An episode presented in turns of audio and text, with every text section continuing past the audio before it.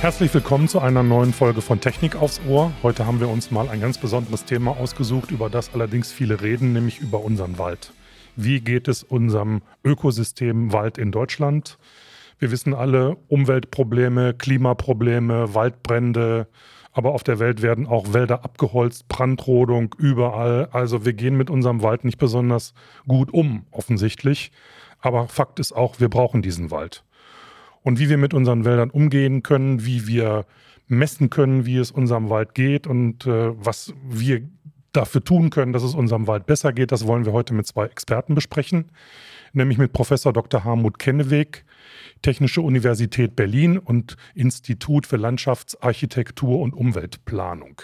Sein Fachgebiet ist die Landschaftsplanung. Und der zweite Gast ist Herr Rudolf Seitz, Bayerische Landesanstalt für Wald- und Forstwirtschaft Dort ist er in der Abteilung 1 für Informationstechnologie. Meine Herren, herzlich willkommen. Herzlich willkommen. Grüß Gott. Ja, danke. Ja, dann wollen wir direkt mal in die Auswirkungen einsteigen. Also man hört das ja immer wieder, dass die Hitzeperioden, Trockenheit unserem Wald sehr zusetzt und vor allem die ähm, ja, Fichtenwälder da sehr drunter zu leiden haben. Können Sie einmal kurz skizzieren, was unseren Wäldern aktuell am meisten zusetzt?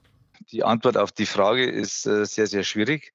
Ähm, was dem Wald am meisten, den Wäldern am meisten zusetzt, ist noch in der Forschung, äh, ist, ja, sagen, ist nicht abschließend beantwortet. Ähm, es wird wohl eine Kombination äh, aus den ja, anhaltenden Trockenjahren der letzten Jahre sein. Es werden die Extremtemperaturen mit Sicherheit eine Rolle spielen. Da schließt sich dann nachher äh, der Kreis dadurch, dass Insektenschäden zunehmen, äh, dass immer mehr Sturmperioden auftreten und vor allem die, die großen Sommerstürme an Heftigkeit zunehmen und last but not least auch damit dann die Niederschlagsverteilung äh, sich von Niederschlagsverteilung der früheren Jahre deutlich unterscheidet. Ja, Sie haben in der Anmoderation ja auch die Waldschäden äh, weltweit erwähnt, Deforestation und so. Ich glaube, wir sollten uns jetzt bei dem kurzen äh, Podcast auf äh, Deutschland beschränken. Und äh, Herr Seitz hat ja schon die wesentlichen äh, Auslöser genannt. Aber dann kommen noch dazu, dass äh, durch die Schwächung der Wälder, die durch Sturm, durch Hitze, Dürre äh, auftreten, auch Folgeschädlinge auftreten. Und gerade die Erwärmung, die halte ich für äh, einen sehr wesentlichen Punkt bei den hier zu beobachtenden Waldschäden. Äh, begünstigt auch Insekten, die bisher sehr selten waren oder die überhaupt nicht hier vorkamen und die jetzt plötzlich als Schädlinge zusätzlich auftreten. Und dann ist es, wie er seit schon sagte, ziemlich schwierig zu sagen, was ist jetzt eigentlich die Hauptursache. Äh, es ist ein Zusammenwirken verschiedener äh, Faktoren, die letztlich dann eine Schwächung verursachen. Wir haben früher sehr viel über Emissionen auch gesprochen. Und wenn man so will, sind Treibhausgasemissionen natürlich auch etwas, was letztlich sehr viel von all diesen Schäden überhaupt erst auslöst. Also man könnte schon sagen, äh, Emissionen sind auch äh, immer noch ein sehr wesentlicher Punkt. Ähm, jetzt reden wir ja nicht zum ersten Mal vom sogenannten Waldsterben. Ne? Wir hatten ja in den 80er Jahren schon mal das Thema saurer Regen. Ähm, müssen wir mit den Folgeerscheinungen dieses sauren Regenzeit auch immer noch äh, uns auseinandersetzen oder ist das jetzt eine neue Periode des sogenannten Waldsterbens oder der Schwierigkeiten, die der Wald mit uns hat? Also wir vermeiden hier in Bayern diesen Begriff ganz bewusst, äh, um uns da eben abzugrenzen von den Phänomenen, die wir da in den 80ern beobachten mussten. Mhm. Äh, die, die, konkreten Probleme, die wir damals hatten, sind ja zum Teil jedenfalls durch industrielle Maßnahmen äh, deutlich verringert worden. Und äh, das Waldsterben, das wir damals zu beobachten hatten, das hat auch ein ganz anderes Gesicht. Ne? Was wir momentan sehen, äh, das sind ja Vitalitätseinschränkungen, Vitalitätseinbußen Gesundheitseinbußen an fast allen relevanten äh, Baumarten, mehr oder weniger dramatisch. äh, zunächst erstmal für den Fachmann oder für die Fachfrau sichtbar und erst dann, wenn Folgefaktoren wie zum Beispiel, äh, Professor Kenneweg hat es angedeutet, Insekten oder irgendwie pilzliche oder andere pflanzliche Schädlinge dann auftreten und dann zum Absterben von äh, Bäumen oder ganzen Waldbeständen führen, dann wird es für alle deutlich sichtbar. Ähm, ich denke, es hat ein ganz anderes Gesicht und wir sprechen hier eben von den neuen Schäden, die wir dann bei den entsprechenden Baumarten hier zu verzeichnen haben. Äh, es ist, glaube ich, äh, ja, wir sagen, nicht mehr wegzudiskutieren, dass es vor allem, wie gesagt, die Fichte, dass es aber auch die Kiefer sehr stark betrifft. Und äh, vor allem für Bayern gilt, je weiter wir nach Norden sehen, umso mehr Probleme haben wir zum Beispiel auch in der Buche. Das sind alles Baumarten, die uns äh, aus verschiedenen, ganz verschiedenen Aspekten sehr, sehr am Herzen liegen und auf die wir natürlich auch in Zukunft gerne bauen würden, wenn das möglich wäre. Und was äh, wird genau dafür getan, damit man das eben erhalten kann? Also gibt es da gewisse Techniken oder Maßnahmen? Können Sie da mal so einen Einblick geben? Ja, da kann man doch ziemlich vieles sagen. Mhm. Äh, also äh, zunächst einmal äh, ist eine Beobachtung und eine Begünstigung der Baumarten oder der Waldanteile, die bis jetzt sich als resistent erwiesen haben. aber man muss natürlich auch das Vorsorgeprinzip ganz besonders beachten. Es gibt ja Klimamodellierungen, die sagen, dass wir äh, mit erheblichen weiteren Temperaturerhöhungen äh, zu rechnen haben. Man äh, verfolgt zwar äh, in Deutschland jetzt äh, das 1,5 Grad Ziel, aber wir haben gerade in der Glasgow-Konferenz gehört, dass äh, die bisherigen Maßnahmen äußerstenfalls reichen auf 2,4 Grad. Und dann muss man als Forstmensch, der die Langfristigkeit bearbeiten muss, äh, sich vorstellen, was ist denn, äh, wenn ich jetzt einen Bestand begründe, mit dem in 50, in 70, in 100 Jahren, denn so alt werden die. Und das sind Prognosen, die wir beachten müssen. Und das ist ein, ein schwieriger Job und äh, der gehört aber routinemäßig und eigentlich auch schon immer zu den Tätigkeiten der Forstleute. Herr Seitz, wenn Sie da gerne noch was dazu ergänzen möchten, dann können Sie das natürlich gerne tun. Ja, also Sie haben äh, ja die Frage gestellt, was man da äh, dagegen tun kann. Und ich meine, tun können im Sinne von äh, Bäumen äh, helfen oder Baumarten helfen, ist natürlich extrem schwierig bei Ökosystemen, die, äh, wie soll man sagen, über ja, 100 Jahre plus X wachsen und sich da dann regenerieren können bzw. müssen im Verlauf ihres Lebens. Ähm, wir müssen einfach achten, dass wir äh, gemischte Wälder propagieren, äh, dass wir äh, die Waldbesitzerinnen und Waldbesitzer eben im Rahmen von Beratung und Förderung äh, dazu motivieren, eben sich von äh, nicht standortsgemäßen Reinbeständen zu verabschieden. Da, wo die Fichte keine Chance mehr hat, das muss man einfach dann klar erkennen und entsprechend äh, den Betroffenen helfen, sich dann da auf neue Waldtypen da irgendwie konzentrieren zu können. Da gibt es ganz, ganz verschiedene Ansätze von der Beratung über die Förderung äh, und als Grundlage hier die waldbauliche Forschung, äh, die sich um Baumarten kümmert, die da Standard angepasster sind. Äh, das gibt es als äh, Palette der Maßnahmen auf der Seite. Und äh, im Rahmen der Bewirtschaftung existierender Wälder kann man auch versuchen, durch verschiedene Modelle, die momentan gerade entwickelt und noch getestet werden, bestehende Bestände dann auch etwas klimatoleranter zu machen, sprich dann nachher im Rahmen von Durchforstungsmaßnahmen entsprechend auf diese neue Situation der Niederschlagsverteilung und der Extremtemperatur ein bisschen darauf vorzubereiten. Aber im Endeffekt Baumarten, die momentan jetzt äh, besonders stark darunter leiden, werden eben auf vielen Standorten massiv zurückgedrängt werden und auch in Zukunft Probleme haben. Da müssen dann eben neue Modelle her, die momentan gerade entwickelt und getestet werden. Jetzt fiel ja gerade schon das Wort Regeneration. Was ist denn da? Gibt es da einen bevorzugten Weg? Muss der Wald sich alleine wieder erholen oder können wir ihm dabei helfen? Und wenn wir ihm dabei helfen können, wie?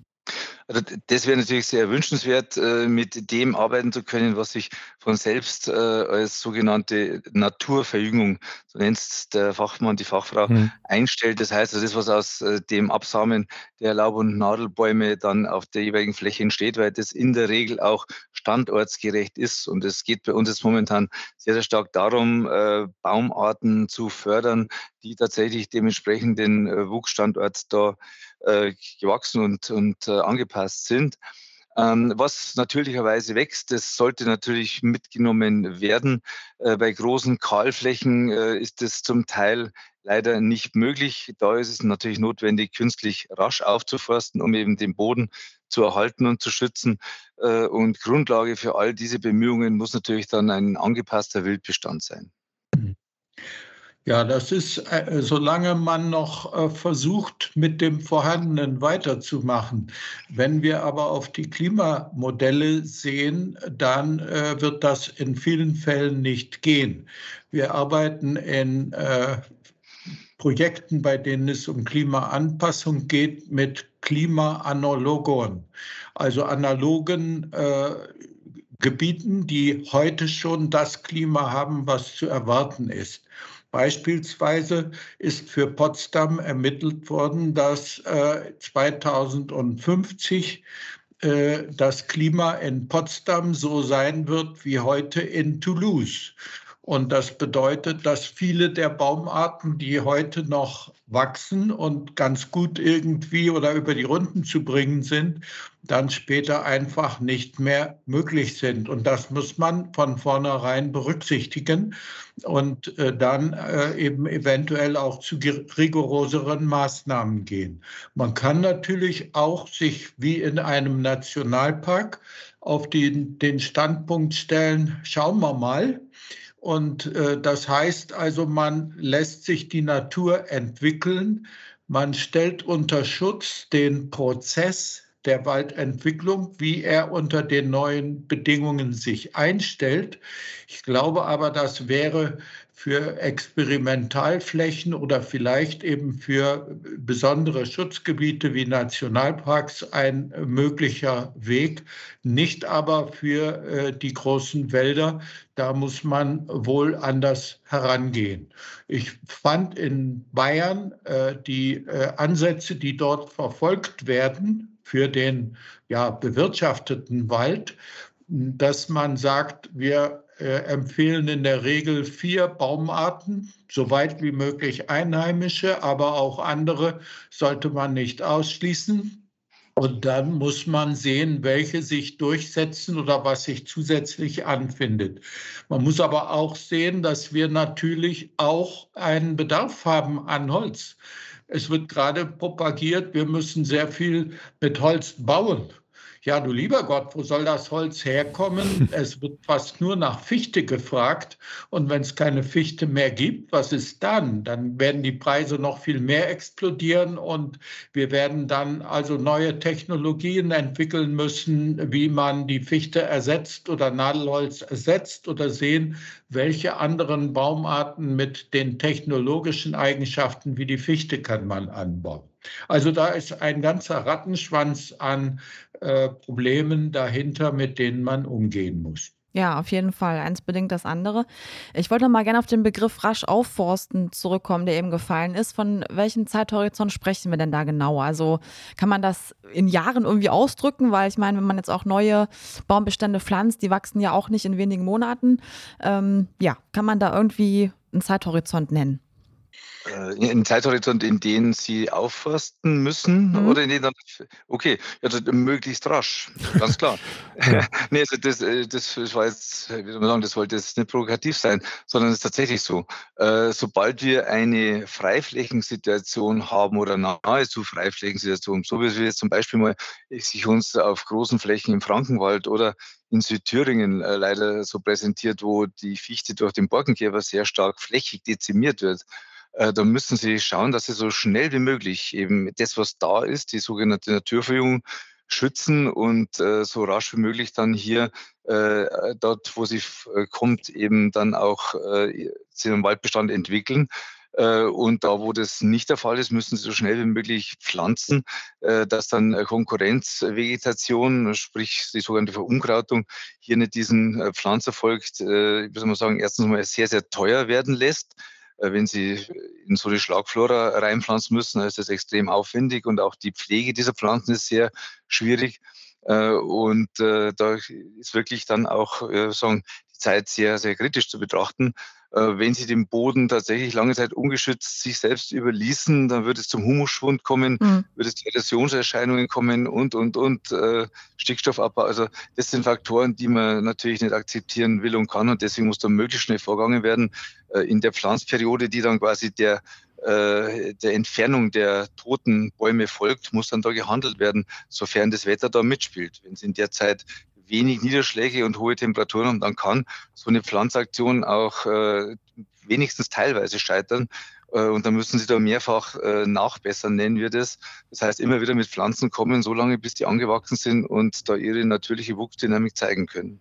Aber so ist das denn ist das ein bisschen provokant gefragt, aber reicht das denn überhaupt noch aus oder kann man da jetzt so viel aufforsten, wie man will und nichtsdestotrotz wird uns das dann äh, quasi ja leider um die Ohren fliegen und den Klimawandel auch nicht weiter aufhalten können und der Wald wird uns trotzdem wegsterben? Oh. Also den Klimawandel aufhalten werden wir mit Aufforstungen sicherlich nicht. Und äh, es ist auch so, dass man eine Art Wald bekommen würde, wenn man einfach die Flächen sich selber überlässt. Aber das ist sicherlich nicht in dem, in dem Falle wünschenswert. Ich habe ein Beispiel gesehen. Mein Großvater war Förster äh, in Ostpreußen. Ich habe äh, sein äh, früheres Revier besucht und dort gab es auch früher schon äh, Insektenschäden großflächig und man hat einige Flächen liegen lassen. Das ist um die Zeit um 1880 gewesen. Und man hat nichts gemacht auf diesen Flächen. Das waren wilde Jagen. Was ist dort gewachsen? Da kann man das mal sehen. Da stehen heute noch Hasel, also was eigentlich Sträucher sind, richtiger Wald in dem Sinne, der nutzbar wäre und Nutzholz und starke Bäume bringt, stehen da nicht. Man hat damals schon nur äh, praktisch äh, Straucharten oder geringe Bäume, äh, einzelne, sehr wenige Bäume sind auch durchgewachsen und die sind jetzt groß und stark. Aber äh, es ist im Wesentlichen ein Wald entstanden, der zwar als Wald bezeichnet wird, aber in einer Weise vorhanden ist, wie man ihn sich eigentlich nicht wünscht, vor allen Dingen nicht, wenn man auch davon ausgeht, dass er genutzt werden soll. Verzeihung, wenn noch was ergänzen darf, das ist, glaube ich, ein ganz wichtiger äh, Aspekt. Äh, also, worüber wir uns unterhalten, ist ja sehr, sehr spekulativ. Äh, Klimawandel aufhalten, da schließe ich mich natürlich den Äußerungen von Herrn Professor Kenneweg an, geht nicht. Aber wir spekulieren in so vielen Bereichen. Wir wissen ja weder, wie der Temperaturanstieg sich weiterentwickeln wird, noch tatsächlich, wie die Baumarten, die wir jetzt irgendwie als klimatolerant ansehen, sich entwickeln können und werden. Ähm, diese, ja, würde sagen, der Blick auf die Baumarten in diese sogenannten Analogiegebiete ist noch ein bisschen ein Strohhalm, wird der, derzeit erforscht, aber man darf nicht vergessen, die Baumarten, vorhin wurde Toulouse angesprochen, die jetzt irgendwie aus dem äh, Mittelmeerraum äh, kommen würden, äh, die müssen ja auch dann frosthart sein. Wir haben ja nach wie vor Fröste mhm. und zum Teil auch Spätfröste, was also diese Baumarten ja zum großen Teil nicht gewohnt sind. Äh, wie gesagt, aber zunächst einmal gibt es ja doch eine ganze äh, Baumartenpalette, die wir hier jetzt noch zur Verfügung haben. Wir sind jetzt Gott sei Dank ja noch nicht beim Rücken an der Wand. Wir müssen allerdings natürlich handeln und forschen. Und wir müssen uns auch im Klaren sein, dass der Wald äh, diese ganzen Funktionen, die auch Herr Kenneweg schon angesprochen hat, in Zukunft erfüllen muss. Äh, die Nutzfunktion ist natürlich auch ganz, ganz wichtig, aber natürlich auch der Schutz vor Standorten, die der Wald eben halten und erhalten muss äh, darf da nicht vergessen werden. Und möglicherweise hat der Wald der Zukunft tatsächlich ein anderes Bild, ein für uns ungewohntes Bild, aber Wald, da bin ich mir ganz, ganz sicher, wird es in Deutschland und in Mitteleuropa auch in Zukunft geben, in welcher Form auch immer. Ihr möchtet eure Karriere selbst in die Hand nehmen? An der HFH Hamburger Fernhochschule seid ihr da genau richtig. Hier könnt ihr neben Job und Familie studieren und in eure Zukunft investieren. Jetzt ganz neu, die Bachelorstudiengänge Digital Engineering und Wirtschaftsinformatik. Diese starten erstmalig im Juli 2022. Praxisnah, flexibel und ohne Wartezeit. Das HFH Fernstudium macht's möglich. Neugierig geworden? Unter studieren-fernstudium.de könnt ihr direkt Infomaterial bestellen oder euch beraten lassen. Ich würde gerne nochmal auf ein Thema zurückkommen, das für Sie, glaube ich, als Wissenschaftler ganz wichtig ist und an dem Sie ja auch im Rahmen Ihrer ehrenamtlichen Tätigkeit beim VDI arbeiten, nämlich das Thema Monitoring. Also Zahlen, Daten, Fakten. Ähm, können Sie da vielleicht ein bisschen was zu erzählen zu Ihrer Richtlinienarbeit beim VDI, auf welcher Basis die stattfindet und was Sie da so tun? Also die Förster sind ja normalerweise draußen im Wald, aber sie haben das Problem, was auch ein Sprichwort äh, besagt, man sieht den Wald vor Bäumen nicht. Und deswegen ist es sehr gut, äh, sich eine Position zu erarbeiten, wo man den Wald trotzdem sehen kann, nämlich von oben. Und das bedeutet, dass man äh, seit äh, Ende des 19. Jahrhunderts schon mit Luftbildern arbeitet und von oben sehr gut die Strukturen erkennen kann und vermessen kann. Also das gibt es schon sehr lange und damit ist systematisch gearbeitet worden. Und äh, was jetzt Waldschäden betrifft, da haben wir äh, mit den Richtlinien 37, 93, 1 und 2 des äh, VDI seinerzeit beim ersten Waldsterben äh, ja durchaus äh, Standardisierung ermöglicht. Darum ging es ja. Man möchte, dass man überall äh, die Sachverhalte ähnlich oder vergleichbar beurteilt, sowohl räumlich als auch zeitlich. Und deswegen sind seinerzeit diese beiden äh, Richtlinien erarbeitet worden die äh, mit analogen Bildern noch, mit fotografischen Luftbildern seinerzeit, was damals in den 60er, 70er Jahren noch neu war, mit Farbinfrarot Filmen gearbeitet haben. Und das sind sehr ausgefeilte äh, Richtlinien geworden, die auch heute noch gültig sind, weil es immer noch auf äh, ältere Bilder äh, geschaut werden muss, die deutlich zeigen, was es früher für Wälder gab, wie die aussahen und wie man sie mit dem heutigen Zustand vergleichen kann. Und messen kann man in den Bildern auch, auch äh, räumlich, also über die Stereofotogrammetrie, das ist jeweils mit dabei. Ich denke, Herr äh, Seitz sollte mal sagen, wie sich das weiterentwickelt hat. Ich bin ja als alter Mann in erster Linie mal äh, auf die, blicke ich zurück auf die früheren Arbeiten. Ich bin auch bei den heutigen noch mit dabei, aber da ist doch Herr Seitz als aktiver äh, Mensch in der Versuchsanstalt da äh, stärker am Ball und kann sagen, wie wir äh, jetzt da weiterarbeiten. Gern, ich kann es gern versuchen. Äh, ja, also das Luftbild, das hört sich so ein bisschen antiquiert und ein bisschen angestaubt an, aber wie Herr Kenneweger schon gesagt hat, das ist es überhaupt nicht. Äh, Im Gegenteil, wir erleben hier eigentlich eine Renaissance des Einsatzbereiches der Luftbilder. Die Luftbilder sind seit äh, 2008, 2009 in der digitalen Welt angekommen. Das heißt, die Befliegungen werden mit äh, rein digitalen Systemen durchgeführt mit großformatigen Bildkameras. Es ist Standard, dass äh, die Daten, die wir da bekommen, äh, den Bereich des für den Menschen sichtbaren äh, Lichts umfassen und zusätzlich einen Kanal im nahen Infrarot, wo vor allem die Vegetation und auch die geschädigte Vegetation äh, sich sehr schön abbilden lässt und auch die Unterschiede zwischen verschiedenen Vegetationsformen, sogar zwischen verschiedenen Baumarten und zwischen geschädigten sowie ungeschädigten äh, Bäumen zum Beispiel sich sehr, sehr deutlich abzeichnen und abbilden lässt. Äh, das sind also sehr, sehr große Vorteile. Darüber hinaus kommt hinzu, dass wir in Deutschland hier die Landesvermessungsverwaltungen in den letzten Jahren dazu übergegangen sind, auch ihre Landesflächen äh, im Zwei- oder Dreijahresturnus abfliegen zu lassen, sodass wir also alle zwei Jahre von derselben Fläche hier zum Beispiel in Bayern äh, neue Luftbilder bekommen. Im äh, Rahmen von behördenübergreifenden Vereinbarungen kriegen wir die dann geliefert und können die dann interpretieren mit einer Bodenauflösung von 20 Zentimeter, also deutlich kleiner wie in DIN A4-Blatt zum Beispiel, erkennen wir dann da theoretisch, wenn es keine Schattenwürfe gibt, womit wir uns im Wald rumzuschlagen haben, erkennen wir dann da die einzelnen Objekte. Äh, und das ist ein äh, für uns unschätzbares Arbeitsmittel und eine ganz, ganz unschätzbare Quelle der Information. Das ist jetzt mal der Monitoring-Aspekt, also das ist regelmäßige der Landesvermessung, die uns diese Bilder liefern und die wir dann über für langfristige Beobachtung nutzen können. Und für spontane äh, ja, Phänomene, sage ich mal, wie zum Beispiel Borkenkäferschäden, wo dann sehr rasch gehandelt werden muss, um Schadflächen zu detektieren oder noch äh, dramatischer ist es dann im Fall von Sturmwürfen.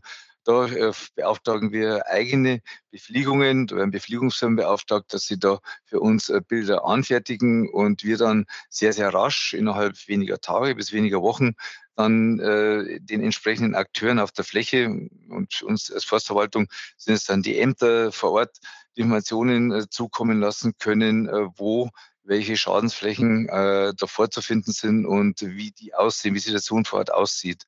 Wir haben also hier bei uns, vor allem in Bayern, ist aber in vielen Bundesländern ähnlich, ein äh, landesweites äh, bayerisches Waldinformationssystem, wo dann die Försterinnen und Förster vor Ort dann frische äh, Auswertungen und Daten möglichst kurz nach dem entsprechenden Ereignis von uns hier zugespielt bekommen.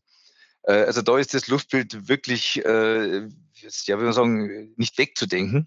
Äh, und dann gibt es einen weiteren Aspekt, wenn Sie äh, an Monitoring auf der großen Fläche denken und keine Auflösung von 20 Zentimeter haben wollen oder müssen, beziehungsweise es vielleicht auch wegen der Datenfülle gar nicht verarbeiten könnten, dann stützen wir uns natürlich auf Satellitendaten.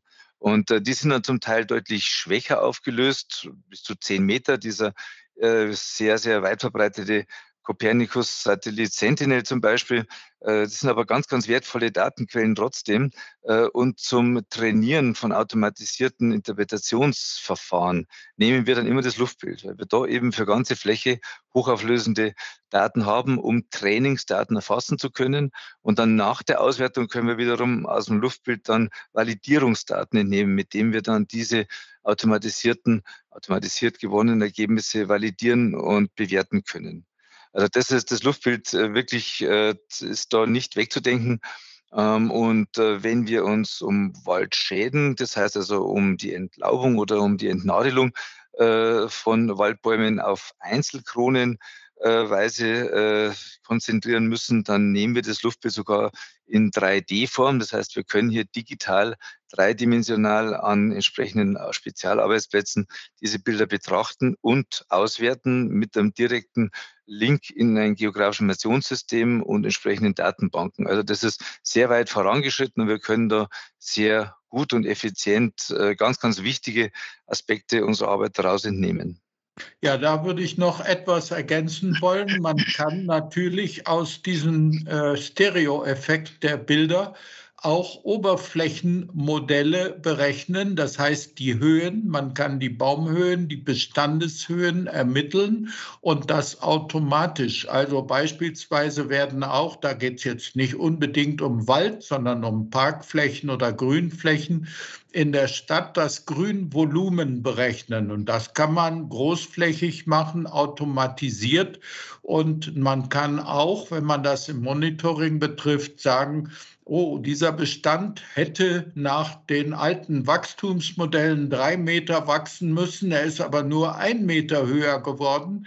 Das heißt, das kann man auch als ein Schaden oder als eine äh, Wachstumsdepression äh, bemessen und äh, so also differenziert über die Fläche die Entwicklung von Wäldern beobachten. Also da gibt es sehr weit fortgeschrittene hochtechnische Möglichkeiten aus den Luftbildern Informationen über den Wald als Ökosystem, aber auch als zu nutzende Ressource äh, herausholen. Können Sie denn aus den Daten, die Sie da erheben und analysieren, auswerten, auch schon Handlungsempfehlungen, wenn ich das vielleicht mal ableiten und weitergeben? Äh, sodass dann auch wirklich was passiert? Oder äh, ist man jetzt im Moment, frage ich jetzt mal so ketzerisch, erstmal dabei, erstmal Daten zu erheben und auszuwerten? Ähm, also äh, beides. Das äh, mhm. hängt ganz natürlich von den Phänomenen ab. Also jetzt zum Beispiel diese großen Borkenkäferschäden, die wir da jetzt in Deutschland zu verzeichnen haben an der Fichte, da ist beides notwendig. Zum einen einmal einen Überblick überhaupt zu bekommen. Ein Beispiel, wir haben auf der bayerischen Landesfläche verstreut 2,5 Millionen Hektar Wald äh, unmöglich, das äh, irgendwie mit Auto oder zu Fuß abzugehen oder zu fahren. Sie brauchen da, um eben regelmäßig äh, gute und äh, ja ordentlich verortete Aussagen über den Waldzustand zu bekommen, brauchen Sie da zum Beispiel Satellitendaten, die dann da alle paar Wochen, paar Monate Ihnen ein Update geben. Äh, das ist, äh, wie gesagt, das A und O, um da Informationen zu haben. Ähm, das ist das sogenannte Monitoring der Fläche. Und wenn Sie dann konkret wissen wollen, was ist denn auf der Fläche noch da, wie wir vorhin über Verjüngung zum Beispiel gesprochen haben, gibt es da Naturverjüngung oder gibt es da vielleicht noch Reste von alten Bäumen, äh, von alten Bestandsmitgliedern, die da noch übergeblieben sind, die man noch nutzen kann.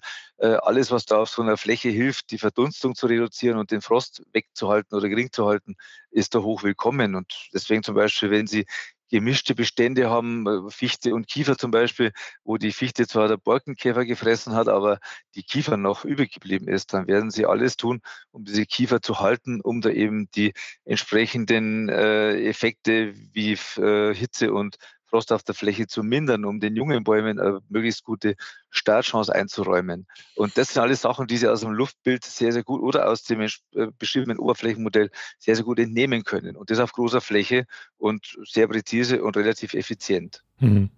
Dazu kann man auch noch ergänzen, dass natürlich äh, das Luftbild nicht immer isoliert zu sehen ist, sondern es gibt ja auch andere Datensätze, zum Beispiel die Standortkartierung, die Bodenarten, die äh, Arten wie äh, die Feuchtigkeit im Boden vorhanden ist, die anders erkundet sind, die man dann mit den Luftbildern auf den Schadflächen zusammenbringt und dann auch entscheiden kann, und das ist, glaube ich, gerade in Bayern sehr weit entwickelt, dass man sagt, oh, auf diesem Standort und in diesem Wuchsbezirk da äh, ist zu empfehlen, dass wir hier mit der Eiche und mit der Hainbuche arbeiten zum Beispiel oder woanders noch. Hier könnte noch die Fichte und die Tanne wachsen und die Buche. Also, dass man äh, das feststellt oder wenn man auch weiß, es gibt hier äh, wechselfeuchte äh, Standorte, die sind besonders sturmgefährdet. Da ist schon früher gesagt worden, auf keinen Fall hier die Fichte Fichte jedenfalls auf keinen Fall als Reinbestand anbauen, weil äh, die dann sehr gefährdet ist äh, durch Sturm. Und äh, so gibt es dann auch Risikofaktoren, die nicht aus dem Luftbild kommen, aber mit dem Luftbild zusammen zu Handlungsempfehlungen für neue äh, zu begründende Bestände oder auch zur Pflege von Beständen, dass man in Mischbeständen sagt, also hier müssen wir der Eiche helfen, damit die als zu erwartende äh, Zukunftsbaumart äh, da sich weiterentwickeln kann. Also als Beispiel jetzt so genannt. Ja, ich würde noch mal gerne auf diese sogenannten Zukunftsbäume zurückkommen, weil ich glaube, das ist bei meiner Frage vorhin ein bisschen missverständlich angekommen. Ich wollte nämlich eigentlich gerne von Ihnen wissen, ähm, die Maßnahmen, die wir heute treffen oder die Aufforstung, die heute quasi getroffen wird, in welchem Zeithorizont oder in wie vielen Jahren wird uns das einmal hoffentlich nützlich sein? Weil die Zeit haben wir ja eigentlich nicht mehr, um zu warten, bis diese Bäume gewachsen sind. Also das wollte ich eigentlich eher von Ihnen wissen. Ich hoffe, das war jetzt äh, verständlicher ausgedrückt.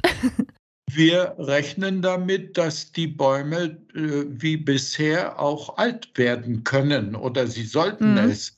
Wir haben äh, Produktionszeiträume, die äh, über viele Jahrzehnte auf jeden Fall gehen. Also die Fichte äh, sagt, man soll 80 äh, bis 100 Jahre alt werden. Die Kiefer soll 100 bis 120 Jahre alt werden, die Buche soll 140 Jahre alt werden und äh, die Eiche soll noch älter werden. Und die Bestände, die wir heute haben, die erfüllen das auch. Wir haben äh, die besonders gefährdeten Fichtenbestände äh, sind 70 bis 80 Jahre alt und äh, ja, die sind jetzt eben abgängig. Aber wir wollen die neuen Bestände so haben, dass die auch wieder wieder äh, die Holzsortimente und die ökologischen äh, Qualitäten äh, bringen, wie das der heutige Wald ist, damit die Funktionen erfüllt werden können.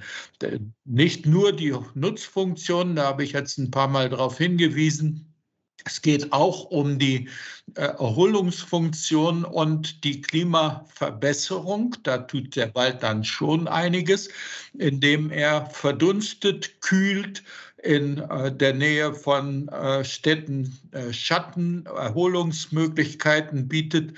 Das erwartet man alles von dem Wald auch künftig und das muss gewährleistet werden. Mhm. Okay. Müssen wir noch entsprechend behandeln. Ja. Genau. Äh, da, da auch vielleicht nochmal als Ergänzung, äh, weil Sie gesagt haben, uns nützlich sein wird. Also sobald äh, der, der, junge, der junge Bestand, der junge Wald wächst äh, und äh, sich, wir nennen das Verschließen, also sobald sich quasi die Baumkronen berühren, sobald sie mal mhm. zwei, drei Meter hoch werden und so weiter, ist der Boden geschützt, ist äh, der Bestand, ist der, der Baum, der einzelne Baum als gesichert für uns erstmal anzusehen. Das okay. würde ich mal sagen, ist so zwei bis drei Meter Höhe, mhm. ist das so mal der, der Fall. Fall. Äh, und äh, dann ist der Wald in Anführungsstrichen nützlich. Mhm, ähm, okay. Weil, wie gesagt, bodengeschützt, Bestand ist wieder vorhanden und dann schon mal erstmal gut. Aber natürlich ist es noch, äh, wie soll man sagen, nicht mit dem vergleichbar, was ein alter Bestand, ein alter Wald äh, an vielen Vorzügen und, und Funktionserfüllungen äh, bietet. Ne? Sowas, wie Herr Kennewick schon gesagt hat, äh, geht dann bei 70, 80 Jahre los. Und wenn Sie unsere Mischwälder anschauen oder vielleicht, wenn Sie sich an den Urlaub in Bayern im Gebirge erinnern, wenn Sie durch so Gebirgswald durchlaufen, da gehen Sie durch Ökosysteme, die weit jenseits der 200 Jahre alt sind. Mhm. Teil, ne? Ja. Äh, ja. Und äh, das ist, äh, wie soll man sagen, natürlich, wenn sowas verschwindet oder sowas äh, tatsächlich Vitalitätsverluste hinnehmen muss, ist es dramatisch.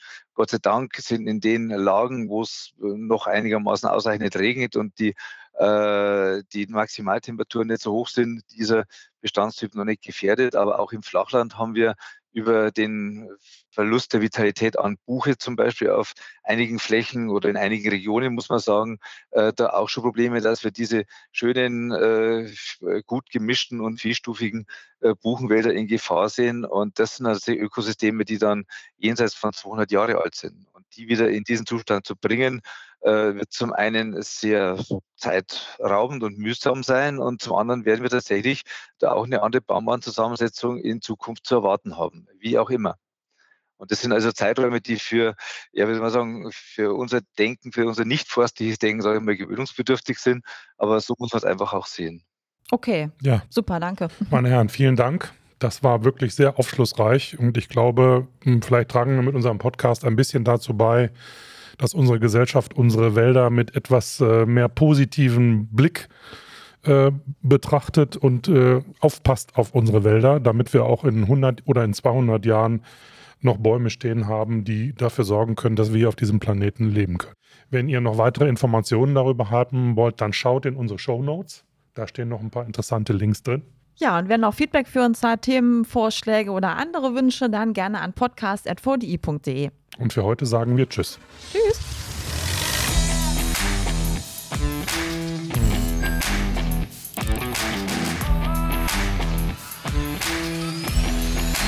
Technik. Ja.